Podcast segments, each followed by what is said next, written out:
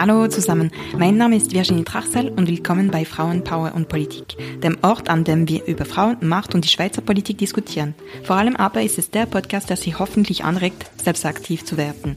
Dazu begrüße ich die besten Coaches, brillanten Frauen, bemerkenswerte Politikerinnen und außergewöhnliche Expertinnen.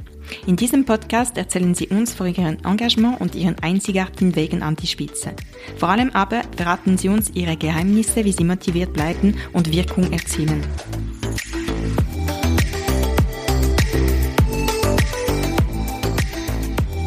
Heute empfange ich Sarah Dippel. Sarah hat sich vor einigen Jahren als Medien- und Moderationstrainerin in der Schweiz selbstständig gemacht. Sie berät, trainiert und coacht exponierte Persönlichkeiten, die in Interviews und im Auftritt überzeugen wollen.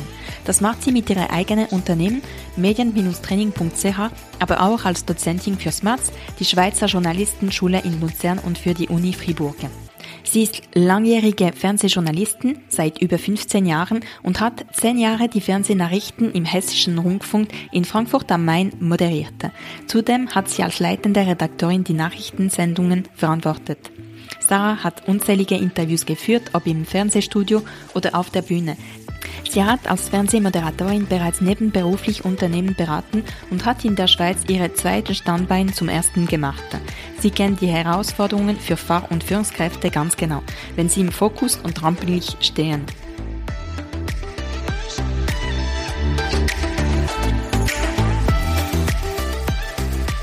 Los geht's mit der neuen Episode von Frauenpower und Politik. Der Podcast, der Frauen ermächtigt, Expertinnen zu Wort kommen lässt und die politische Landschaft der Schweiz verändert.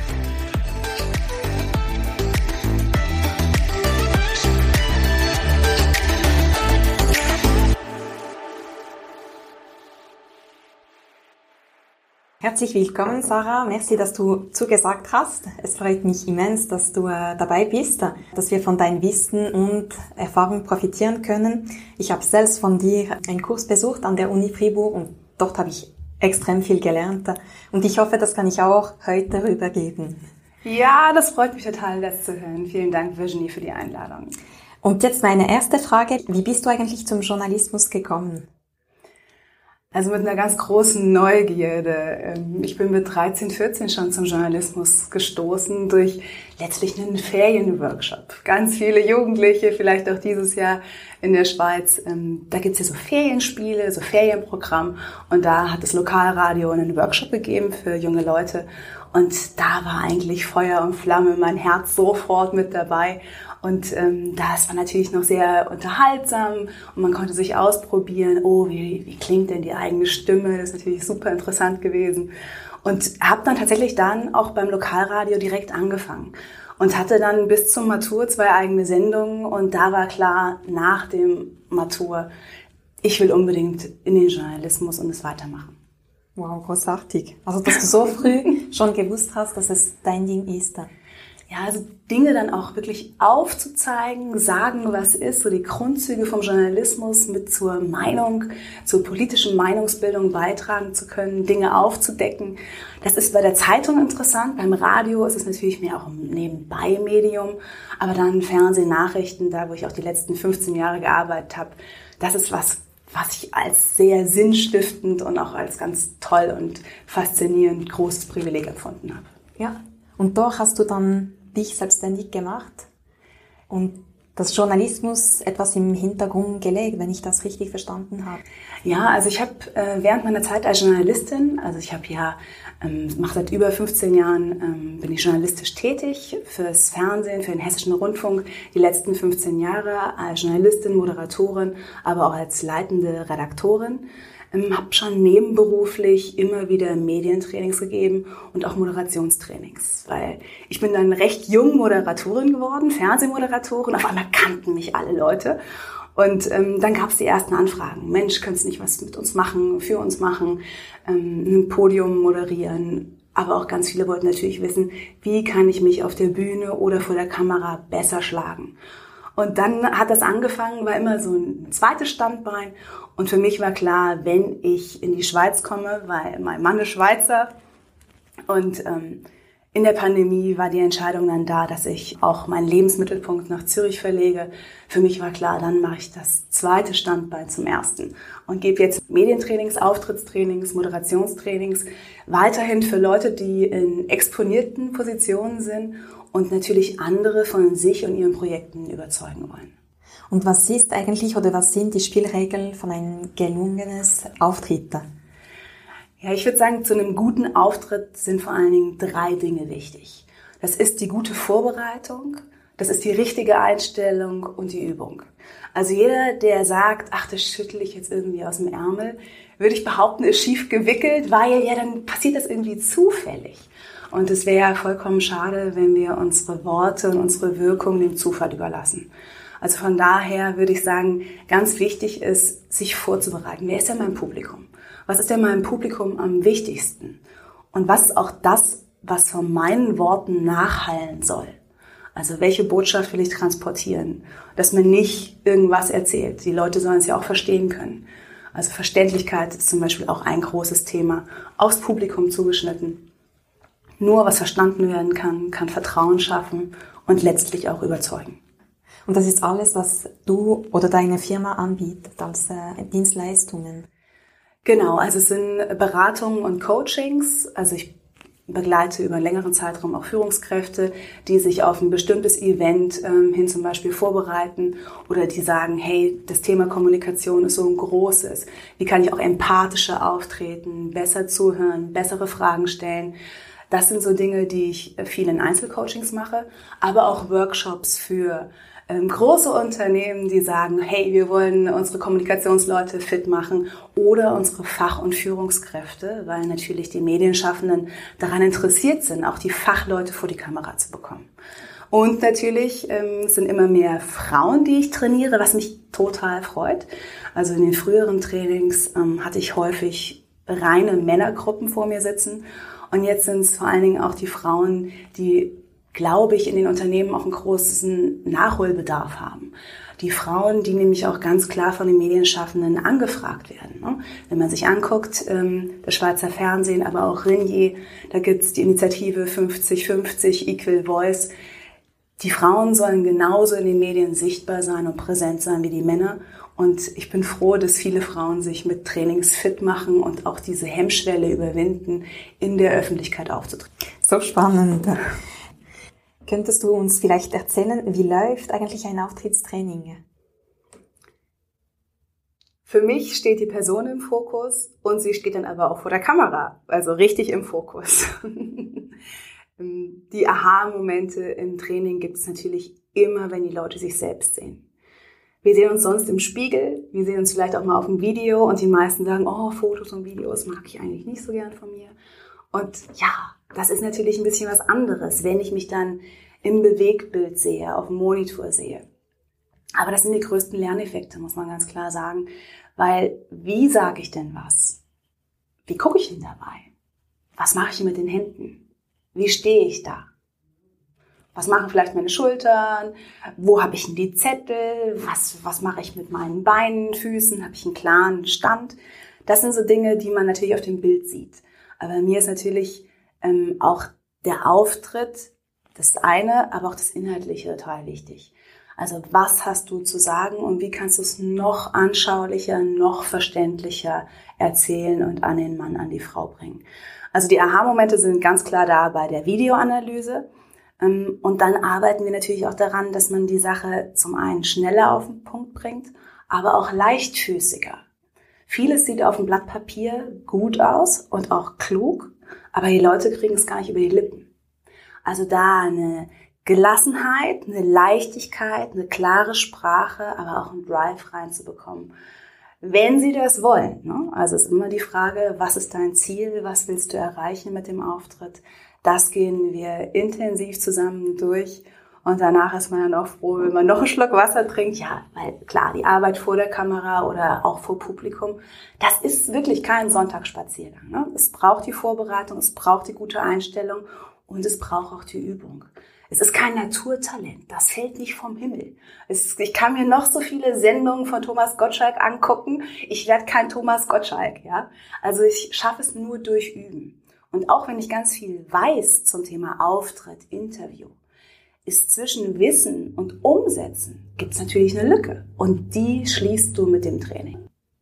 Wird eigentlich Präsenz in verschiedene Gesellschaften unterschiedlich definiert? Das ist eine interessante Frage. Natürlich gibt es also ein bisschen verschieden, es gibt unterschiedliche Klischees. Ne? Also wenn ich jetzt an den Südamerikaner oder an das südländische Temperament denke, die Amerikaner beispielsweise sind ja voller Selbstvertrauen im Auftritt. Viele haben das auch vor Augen, wenn sie an Auftritt denken. Ich beispielsweise nicht. Ähm, aber die Deutschen, die Italiener, die Schweizerinnen und Schweizer, da gibt es sicherlich große Unterschiede von dem, was man auch als Klischee im Kopf hat.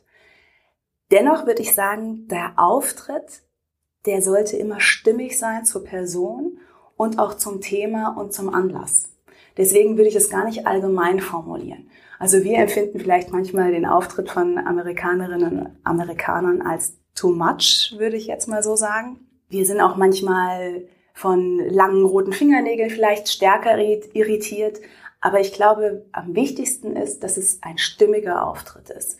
Und in den Trainings geht es auch genau darum, nicht den Leuten irgendwas überzustülpen. Ne? Es soll nach einem Auftritts- oder Präsentationstraining niemand rausgehen und denken, jetzt spreche ich wie Barack Obama. Das ist ja Quatsch, ja? Oder ich werde die zweite Barbara Schöneberger oder zweite Michelle Hunziger. Das ist ja Quatsch. Die Leute sollen schon so bleiben, wie sie sind. Und sie müssen sich halt selbst fragen, wie viel Persönlichkeit darf denn durchgucken. Weil ganz oft geht es auch darum, vielleicht einen Status quo zu wiederholen und besonders klug zu klingen. Und egal, wo jemand herkommt, würde ich immer bestärken, schau, dass du dich nicht verstellst, sondern echt bleibst. Also die vier E's sind für einen gelungenen Auftritt total wichtig. Weißt du die vier E's? Hm, ich glaube nicht. das ist vor allen Dingen echt sein. Die vier E's, das Echtsein. In keine Rolle reinschlüpfen, nicht irgendwo was ablesen, nicht irgendwo was rauskopieren. Bei den eigenen Werten bleiben. Dann ganz großes Thema empathisch sein. Also jeder, der denkt, er könnte die Nase hochtragen, der wird vom Publikum und auch vor der Kamera und vom Publikum hm, vielleicht nicht so gut ankommen. Also empathisch sein und auf Augenhöhe mit den Leuten reden. Und dann aber auch Emotionen sichtbar werden lassen. Mm, wenn es auch manchmal darum geht, was für Fehler machen die Leute beim Auftritt, dann würde ich als ganz großen Fehler erachten, dass die Leute einfach ihre Sache runterrattern. Dass sie keine Pause setzen. Dass sie auch gar nicht ihr Interesse sichtbar machen. Also ich finde wichtig, Emotionen sichtbar machen. Wo ist das eigene Interesse, das Besondere bei der Arbeit beim Projekt? Und natürlich auch die Emotion, Lust zu dem Interview zu haben oder zu dem Auftritt. Ja, mit keine Lust kann man keinen Hund hinterm Ofen hervorwecken. Wenn wir jetzt zu Politik steigen, mhm. wie kann man sich also als Politikerin auf ein Interview vorbereiten? Oder was ist anders bei der Politik im Thema Auftrittstraining? Mhm. Da kommen wir zu dem letzten E, das habe ich nämlich eben unterschlagen, es ist die Entschiedenheit. Also Politikerinnen und Politiker werden natürlich häufig zu sehr vielen unterschiedlichen Fragen, äh, Themen gefragt. Und da ist natürlich die besondere Herausforderung, wirklich dann sich auf ein Thema zu fokussieren. Weil gerade wenn Sie mit Stakeholdern, Businesspartnern, Wählerinnen und Wählern im Austausch stehen, können Sie ja nicht Ihr ganzes Parteiprogramm runterrattern. Und dann diese Entschiedenheit, Entschlossenheit zu haben, zu sagen, ich bleibe jetzt bei dem Thema.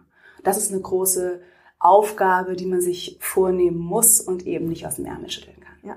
Also im Sinne von, ich habe meine eigene Agenda für das Interview und dann mein Ziel und ich gehe dem Ziel einfach voll los. Also ich, ich lasse mich nicht vom Journalisten in anderen Themen äh, rutschen oder wie meinst du das?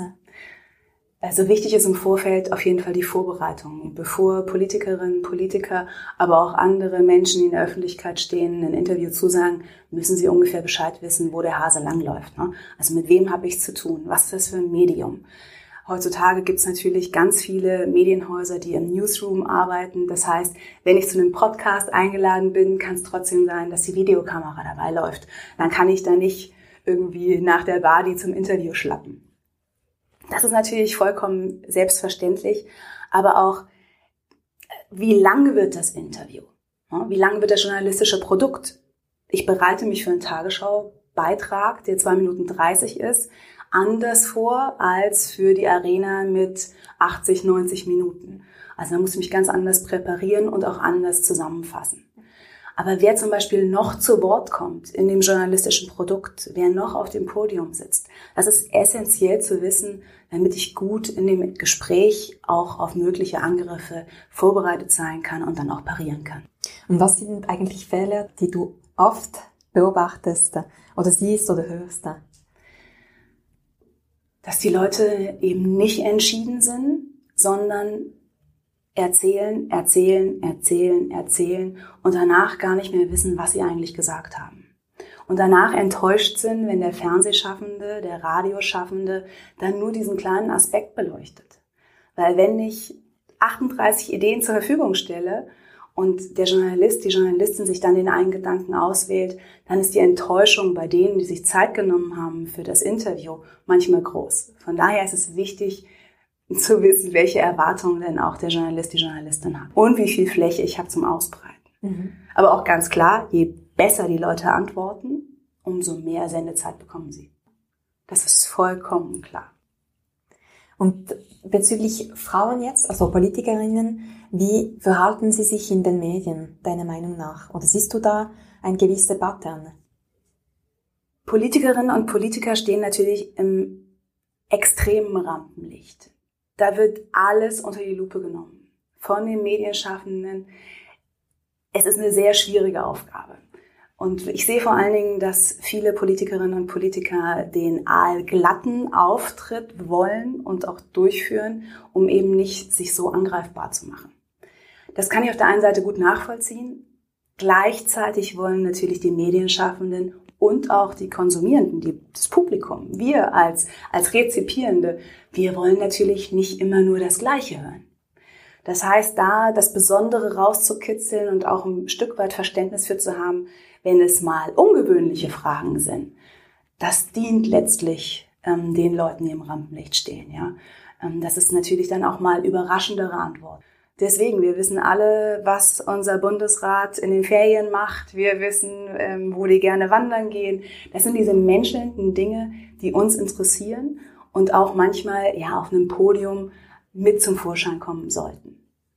Diese Nahbarkeit. Das heißt, um besser zu werden, also für, oder interessanter für die Journalisten zu werden, sollten wir Politiker etwas offener sein. Würdest du das so sagen oder was sollten wir eigentlich besser tun? Also wichtig ist ja nicht unbedingt nur bei den Medienschaffenden gut anzukommen, sondern letztlich sind es ja die Wählerinnen und Wähler, die du ansprechen möchtest. Mhm. Und da ist ja der Journalismus nur das Nadelöhr. Natürlich gibt es ganz viele, die ihre eigenen Kanäle haben. Ja, wenn ich jetzt mir so einen Toni Kroos angucke, deutscher Fußballspieler, der hat überhaupt gar keine Lust mehr mit den Medien zu reden, weil der hat Millionen von Followern auf seinen Social Media Profilen. Trotzdem, für Politikerinnen und Politiker ist natürlich extrem wichtig, auch noch die, ich sage jetzt mal, herkömmlichen Medien zu bedienen. Radio, Fernsehen, Zeitung, Social Media auch. Aber die, die herkömmlichen Medienkanäle zu bespielen, um präsent zu sein und auch ein größeres Publikum zu erreichen. Weil wir sitzen zu Hause auf dem Sofa, gucken Fernsehen und wollen wissen, so, vertraue ich der Person? Und vor allen Dingen, was ist denn das für jemand? Ich will ein Gespür für die Person bekommen. Und das, ja, schafft natürlich ein Interview, was vielleicht ein bisschen länger geht. Gleichzeitig ist es bei vielen politischen Themen ja aber auch gar nicht möglich, Persönlichkeit zu zeigen. Und da eine Haltung zu bewahren und eine Haltung zu zeigen, ist in meinem Empfinden das Richtige und das Wichtige für Politikerinnen und Politiker. Klare Kante, wie schön ist klare Kante. Aber das erfordert natürlich auch Mut. Also wenn wir uns so ein paar große Persönlichkeiten angucken. Also Boris Johnson, der ehemalige Premierminister äh, Großbritanniens, der hat ja zum Beispiel immer, wenn er ein Interview hatte oder bevor er irgendwo aufgetreten ist, hat er sich die Haare zerwuschelt. Ja, das hat er gemacht, damit er so als der Unangepasste galt. Und jeder hat vielleicht so seine eigenen Tricks und auch diese, sich selbst zu fragen, wie will ich denn eigentlich rüberkommen? Wie will ich denn eigentlich wirken? Will ich jetzt den allglatten Auftritt, wo ich eher sage, der perfekte Auftritt ist uninteressant? Oder zeige ich halt auch andere Facetten? Aber ein starker Auftritt, also auch mit einem guten Selbstvertrauen, das ist meistens das, was Erfolg bringt. Wenn wir jetzt zum Beispiel auf die Schweizer Politikerinnen und Politiker zu sprechen kommen, also Elisabeth Bohm-Schneider beispielsweise bei der Amtseinführung, ähm, da ist sie ja ein bisschen überrascht worden. Sie war ja Außenseiterin im Dezember 2022 als Nachfolgerin von Simonetta Sommaruga und da ist natürlich Albert Rösti, ist da staatsmännisch aufgetreten und sie ist eher verhuscht gewesen. Ich habe die ganze Übertragung mir angeschaut und habe gedacht, ach, wie schade. Ja, sie war wirklich in dem Moment so ein bisschen kopflos, wusste nicht wohin mit sich.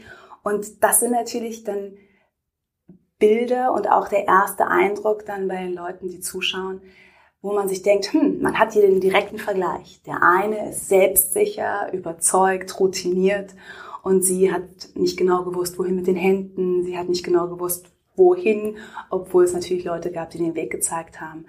Das war ein eher schwächerer Auftritt und das fand ich eigentlich sehr schade. Was hätte sie dann besser machen können? Einfach Schulter nach hinten oder wie, wie, was würdest du dann sagen? Sich kurz zurechtrütteln hätte ich ihr empfohlen. Es war eine Überraschung, sie ist als Außenseiterin gestartet. Sich kurz zurechtrütteln und dann gelassen bleiben, durchziehen. Ja, dieses kopflose, Wuh, ich bin gerade gewählt worden. Das kannst du dann auf dem WC machen oder beim äh, Champagner hinterher. Aber dann heißt es wirklich durchziehen, Gelassenheit. Gelassenheit ist der größte Schlüssel für einen erfolgreichen Auftritt. Mhm. Ja, es hat ganz viel mit Mindmanagement zu tun. Also ich kann nur jedem empfehlen, arbeite daran, äh, dein Lampenfieber, die Aufgeregtheit zu überwinden und zu einer Gelassenheit zu kommen. Weil diese Ausstrahlung, diese selbstsichere Ausstrahlung ist das, was die Leute in den Bann zieht. Es geht nicht um die coole Klamotte oder um das schicke Kleid, das äh, adrette ja, Dress. Es geht wirklich um, um diesen souveränen, charismatischen Auftritt. Das ist das, was wir bei Leaderpersönlichkeiten wahrnehmen. Und das ist auch nicht an den Status oder an den Titel gebunden. Jeder kann das machen. Mit Vorbereitung und gutes Training. Mhm. Ja. Und die Einstellung ist wirklich entscheidend. Wenn ich sage, oh, heute keine Lust, habe nicht gut geschlafen und ah, der Kollege kann das eh viel besser, dann führt das zu nichts. Und wenn ich aber sage, ich mache das und ich kann das und ich ziehe es durch, dann bringt das eine ganz andere Atmosphäre und einen anderen Schwung. Aber es fängt tatsächlich extrem im Kopf an. Also das will ich der Bohm-Schneider nicht untersteigen. Die ist ja bereit gewesen für diese Stelle. Aber Sie hatte zum Beispiel ihre Antrittsrede nicht zu Ende formuliert. Und es ist ja bei den Antrittsreden immer so, dass verschiedene Passagen auch auf der jeweiligen anderen Landessprache gehalten werden. Und das hatte sie beispielsweise auch nicht richtig vorbereitet. Sie war einfach überrascht in dem Moment. Und dann hat sie das gemerkt, während sie ihre Rede gehalten hat. Und dann kam sie richtig ins Trudeln und ich habe ein bisschen mitgelitten, weil so what? Dann hat sie es eben nicht. Aber sich öffentlich zu entschuldigen und sorry und das nächste Mal mache ich das dann, dann bringt man die anderen Leute erst dazu, ähm, den Fokus auf diesen vermeintlichen Fehler zu legen. Und das fand ich schade, weil auch auf allen Bildern greift sie sich an den Arm in so einer Sicherheitshaltung und da hätte sie von Anfang an staatsfrauscher, staatsmännischer, äh, staatstragender auftreten können. Sind wir eigentlich vom Publikum etwas zu kritisch bei den Leuten, die sich dann im, ins Rampenlicht... Ja. Äh, ja. ja. Und wir sind kritisch. Es ist natürlich auch, weil das Leute sind, die sich in der Öffentlichkeit bewegen und wir jede Facette ausleuchten, gerade natürlich auch die Medienschaffenden. Ähm, wir erwarten sehr viel, vielleicht manchmal auch zu viel. Trotzdem als, als Trainerin ist mir das sofort aufgefallen, diese diese Körperhaltung und auch ja dieser verhuschte Auftritt. Und das gilt es zu vermeiden, indem man wirklich sagt, okay, ich bin zwar jetzt Außenseiterin, aber wenn ich es bekomme, dann rocke ich hier das Ding aber volle Lotte. ja, also das, das äh, finde ich schon noch entscheidend zu sagen, wenn schon, denn schon. Und das wünsche ich alle Außenseiterinnen für die nächsten Wahlen, genau, dass sie, dass sie ihre Auftritte dann äh, richtig äh, rocken. Aber ich meine, in so einer exponierten Situation gibt ja auch jeder seinen Senf dazu. Ich habe äh, schon einige Politikerinnen trainiert und da gibt natürlich das ganze Umfeld Tipps und Ratschläge. Dann kommt der äh, ältere Herr aus dem Ortsverein und sagt, ach, aber mit geschlossenen Haaren ist besser. Ja, also mit offenen Haaren siehst du aber zu mädchenhaft aus. Also, mh, hm, aber ein bisschen mehr Farbe wäre gut. Aber das war jetzt zu viel Farbe. Also die jungen Frauen ähm, stehen da schon auch unter besonderer Beobachtung. Jeder steht in der Politik unter besonderer Beobachtung. Und da dann auch einen richtigen Weg für sich zu finden. Ne? Also das Thema, was ziehe ich an, wie trage ich die Haare, wie rot darf der Lippenstift sein. In der Kaffeepause werde ich das immer gefragt. Immer. Ja. Und natürlich sollte auch die Kleidung zum Thema, zum eigenen Typ, zur eigenen Typ passen, aber auch zum, zum Anlass. Ne? Auf ein Gartenevent, zu einem Volksfest gehe ich anders als ja, in Bundesrat. Du hast vorhin über die Erwartungen gesprochen. Was sind die Erwartungen von Journalisten an Politiker? Ja, die sind unglaublich hoch. Die sind unglaublich hoch, dass man zu allem natürlich thematisch fragen kann. Und ich hatte es vorhin schon kurz angetönt. Es geht natürlich auch um überraschende Antworten. Um Antworten, die ein bisschen aus dem normalen Status quo-Raster rausfallen. Deswegen sind viele journalistische Gespräche auch eher hm, Drahtseilakt. Ja, das ist nichts, was man mal im Spaziergang nebenbei machen kann. Gleichzeitig gibt es natürlich auch einen guten Austausch zwischen Medienschaffenden und Politikerinnen und Politikern, weil es ist ja ein Geben und Nehmen. Also es ist braucht Nähe, aber auch eine professionelle Distanz. Wie empfiehlst du eigentlich diese Beziehung zwischen Politiker und Journalisten? Das Problem ist, dass viele Medienschaffende natürlich auch eine gute Headline brauchen. Also sei es jetzt die Zeitungsleute, aber auch für Radio und Fernsehen. Wir wollen das Publikum ja nicht langweilen. Ähm, und auch die Medienschaffenden sind so ein bisschen in der Zwickmühle. Es soll nicht zu SP-nah sein, es soll nicht zu Mitte-nah sein, es soll aber auch nicht zu grünliberal oder FDP-nah sein. Wenn es Kuschelfragen sind, dann sagt das kritische Publikum, hey, was soll denn das? Und deswegen sind natürlich die meisten journalistischen Gespräche eher härterer Gangart. Also es macht wenig Freude. Gleichzeitig Hintergrundgespräche und natürlich gibt es ja viele Freundschaften. Es ist ein Geben und Nehmen und auch mal ein Durchstecken von Themen, dass man ein bisschen weiß, aha, da geht die Reise bei dem Thema hin oder ja, im Sommerloch können wir das und das äh, thematisch machen. Das gibt es schon. Ich persönlich habe immer Abstand gehalten. Also ich habe viele Abendessende ausgeschlagen. Ich habe auch keine Podien von, also von Parteien moderiert. Zumal das häufig auch Mails-only-Podien waren und ich mich auch nicht da als einzige Frau als schmückendes Beiwerk hätte hinstellen wollen. Du hast Podiumgespräch erwähnt. Hast du da Ratschläge für Politikerinnen, die an einem Podiumgespräch teilnehmen oder eingeladen sind? auf dem Podium oder für ein Podium sollte man wirklich nochmal sich eine halbe Stunde hinsetzen und überlegen, was kann denn da auch an konfrontativen Themen kommen? Wie stark muss ich auch in die Details gehen? Ähm, gerade wenn der politische Gegner vielleicht auf dem Podium sitzt oder eine NGO, die für ja, markante Worte bekannt ist, da sollte man sich schon vorbereiten, wie man auch da den Ton und auch die Kontenance bewahren kann. Das finde ich wichtig, sich da nicht dann, ja, auf dem falschen Fuß zu erwischen lassen und vielleicht auch den falschen Ton anzuschlagen. Weil wichtig ist natürlich, die Dinge auch immer noch sympathisch und gelassen und kompetent rüberzubringen. Es gibt ein Publikum, was zuschaut und man will jetzt nicht auf einmal den harten Hund, der Unsympath da sein. Ähm, von daher Podium ist wichtig, sich gut vorzubereiten und auch beispielhaft zu sein das Publikum, das will ja einen Nutzen haben von der Veranstaltung. Und was ist der Nutzen? Nicht für die Partei, sondern fürs Publikum. Was ist denn der Nutzen oder der Output für die Leute, die zuhören oder dann letztlich auch ihre Wahlentscheidung treffen müssen? Das kann ich nur zustimmen. Ich war letztlich an einem Podium und da habe ich mir gedacht, ey, wieso sitze ich da? Was habe ich Neues gelernt? Nichts. Und mir hat gescheint eben die, die Teilnehmenden, die waren gar nicht vorbereitet. Mhm. Und das fand ich sehr schade. Aber das ist ja wirklich, man würde das im Freundeskreis nie tun. Im Freundeskreis, abends beim Glas Wein, da würdest du auch immer die tollsten, die interessantesten Dinge erzählen und nicht chronologisch und lang, gelangweilt deine Sachen runtererzählen. Und genau das darf weder im journalistischen Interview noch auf dem Podium, aber auch nicht bei einem Vortrag passieren. Also wo ist der eigene Wille, Dinge zu verändern, aber auch das Besondere, wo sind Lösungsvorschläge?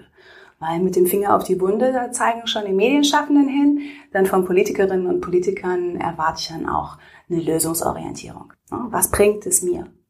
Und das ist auch bei den Leuten, die auf dem Sofa sitzen so, was springt hier für mich bei raus? Das sollte die Person auf dem Podium oder dann vor der Fernsehkamera ja, erklären können. Ah, jetzt die kritische Frage. okay, her damit. Gibt es eigentlich einen Unterschied zwischen Alain Berset an den Streetparaden und Sanna Marin, die ehemalige Premier von Finnland, die auf einem Privatparty getanzt hatte?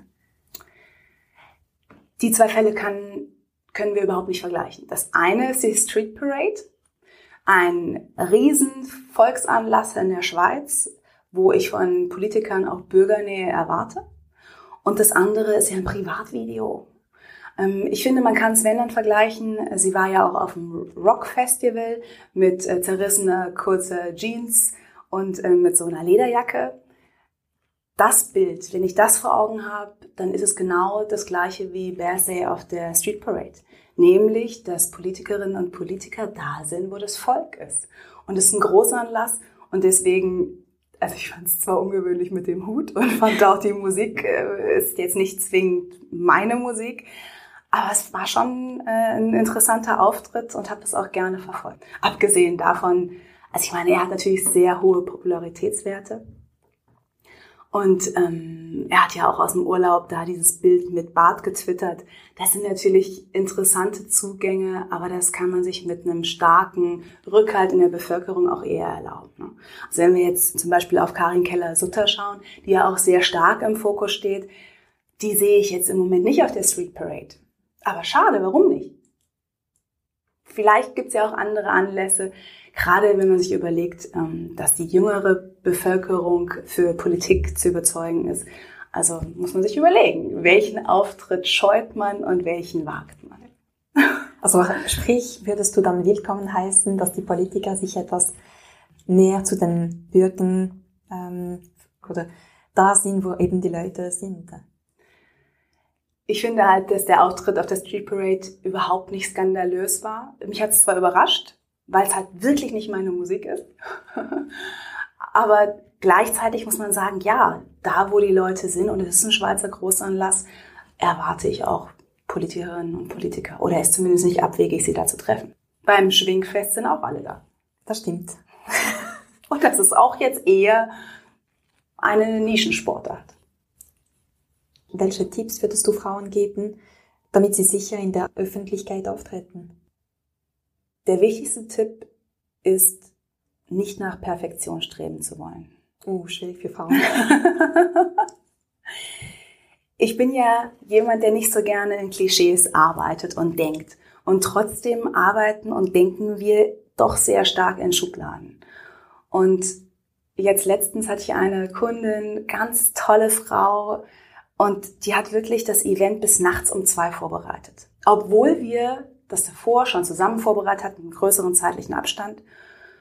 Und das ist wirklich über, übervorbereitet. Also sie ist mit dem Ergebnis sehr zufrieden gewesen. Ähm, es waren auch mehrere Anlässe. Äh, sie hatte eine ganze Woche, wo sie was vorgestellt hat und auch ähm, vor, vor wirklich wichtigen Gremien. Und trotzdem, wenn du bis nachts um zwei dann noch an jedem Wort feilst, dann würde ich sagen, ist das zu viel. Also da dann wirklich auch gelassen und wach und präsent am nächsten Tag zu sagen, ja, das ist, wird dann schwierig. Also dieses übervorbereitete, perfekt sein zu wollen, das würde ich wirklich nochmal überdenken wollen. Insbesondere sind es immer wieder Frauen, die Interviews und Podien absagen, weil sie denken, sie haben nicht genug Ahnung, weil es irgendwie nicht in den Terminkalender reinpasst, weil sie sagen, ach, jetzt heute nicht. Und dann machen es die Kollegen, die vielleicht gar nicht so viel Ahnung haben. Und das ist unglaublich schade. Deswegen bin ich wirklich froh, dass die Frauen jetzt ein Stück weit nachholen und trotzdem dieses, dieses Mind oder dieses Mindset neu zu justieren und zu sagen, nee, weißt du mal, also du hast eigentlich gar keine Ahnung, ich bin hier die Richtige für. Und wirklich, ja, Ahne zu stehen und auch, ja, sich nicht die Butter vom Brot nehmen zu lassen. Das finde ich total wichtig. Und da bin ich dann auch gerne der letzte Schubser, der sagt so, und natürlich sagst du das jetzt so. Also du sagst ganz sicher nicht den Auftritt im Club ab. Also das ist eine Riesenmöglichkeit. Ein Fernsehauftritt ist Chance und Risiko zugleich, aber mehr Chance. Niemand will sich um Kopf und Kragen reden, aber ich muss nicht bis um zwei jedes Wort ausformulieren. Klar ist, immer wenn man in die Öffentlichkeit geht, man sollte schon Ahnung haben. Es wird schwierig, wenn der Fragestellende mehr Ahnung hat als man selbst, aber das ist selten, selten der Fall. Und auf die Chefetage ist es dasselbe. Müssen wir uns dasselbe vorbereiten? Persönlich bin ich beruflich gar nicht oder verhalte ich mich etwas anders als in der Politik. In der Politik muss ich viel mehr von mir ausgeben. Mhm. Im Beruf eher weniger. Das wird auch wahrscheinlich erwartet, dass ich, also, oder dass wir generell Männer, Frauen uns an die Gruppe anpassen. Und für die Politik muss ich wirklich vorne stehen, ist auch nicht so, nicht so einfach. Mhm. Mache ich jetzt mittlerweile gerne. Mhm. Äh, das habe ich gelernt. Aber es ist, da verhalte ich mich wirklich anders. Mhm. Aber das ist ja auch gut. So ein bisschen das Licht anzuknipsen und zu sagen, so jetzt bin ich wach und jetzt bin ich präsent und jetzt bin ich die tollste und beste Version von mir selbst, weil ich das kann. Du kennst dich in deinen Themen aus und du willst das erreichen. Genau das brauchst du für einen guten Auftritt. Aber es braucht halt manchmal auch diesen kleinen Schubser zu sagen, jetzt muss ich ein bisschen aus meiner Komfortzone rausgehen. Und nicht nur zu sagen, ah, ich habe jetzt keine Zeit. Jede Medienanfrage platzt in den Alltag, in den Arbeitstag von den Leuten rein. Und trotzdem zu sagen, okay, wie lange brauche ich jetzt? Ich kenne mich aus. Passt es in meine Strategie? Passt es zu meinen Themen? Und dann zu sagen, ja, ich mach's, weil ich bin gut vorbereitet und ich habe es vielleicht auch schon mal geübt. Ja, und ich meine, sich dann auch nicht um Kopf und Kragen reden, heißt auch, sich nicht dauerhaft zu rechtfertigen, nicht dauerhaft zu entschuldigen oder auch so, ja, sich ein bisschen kleiner zu machen, als man ist. Ne? Dazu neigen, wenn ich jetzt nochmal das Klischee aufmache, auch eher Frauen. Ne? So ein bisschen weichere Formulierung, die Leute nicht angreifen, lieber mit ins Boot nehmen. Ich denke eventuell das als Frage formuliert statt als Statement.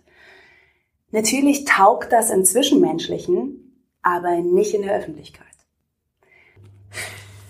Super, besten Dank. Das war wirklich mega spannend. Danke, dass du dich äh, die Zeit genommen hast, dass du nach Bern gefahren bist.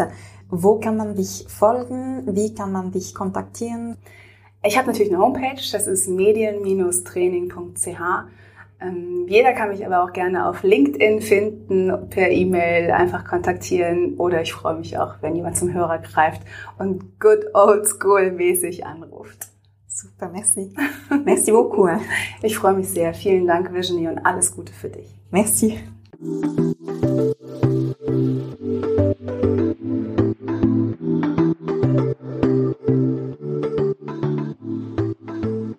Vielen Dank, dass Sie sich diese Episode des Podcasts Frauenpower und Politik angehört haben. Ich hoffe, Sie waren genauso begeistert wie ich und konnten mehr über Frauen in Macht und Politik erfahren. Die Welt der Politik ist komplex und manchmal voller Herausforderungen, aber sie ist auch eine Quelle unendlicher Möglichkeiten, um positive Veränderungen herbeizurufen.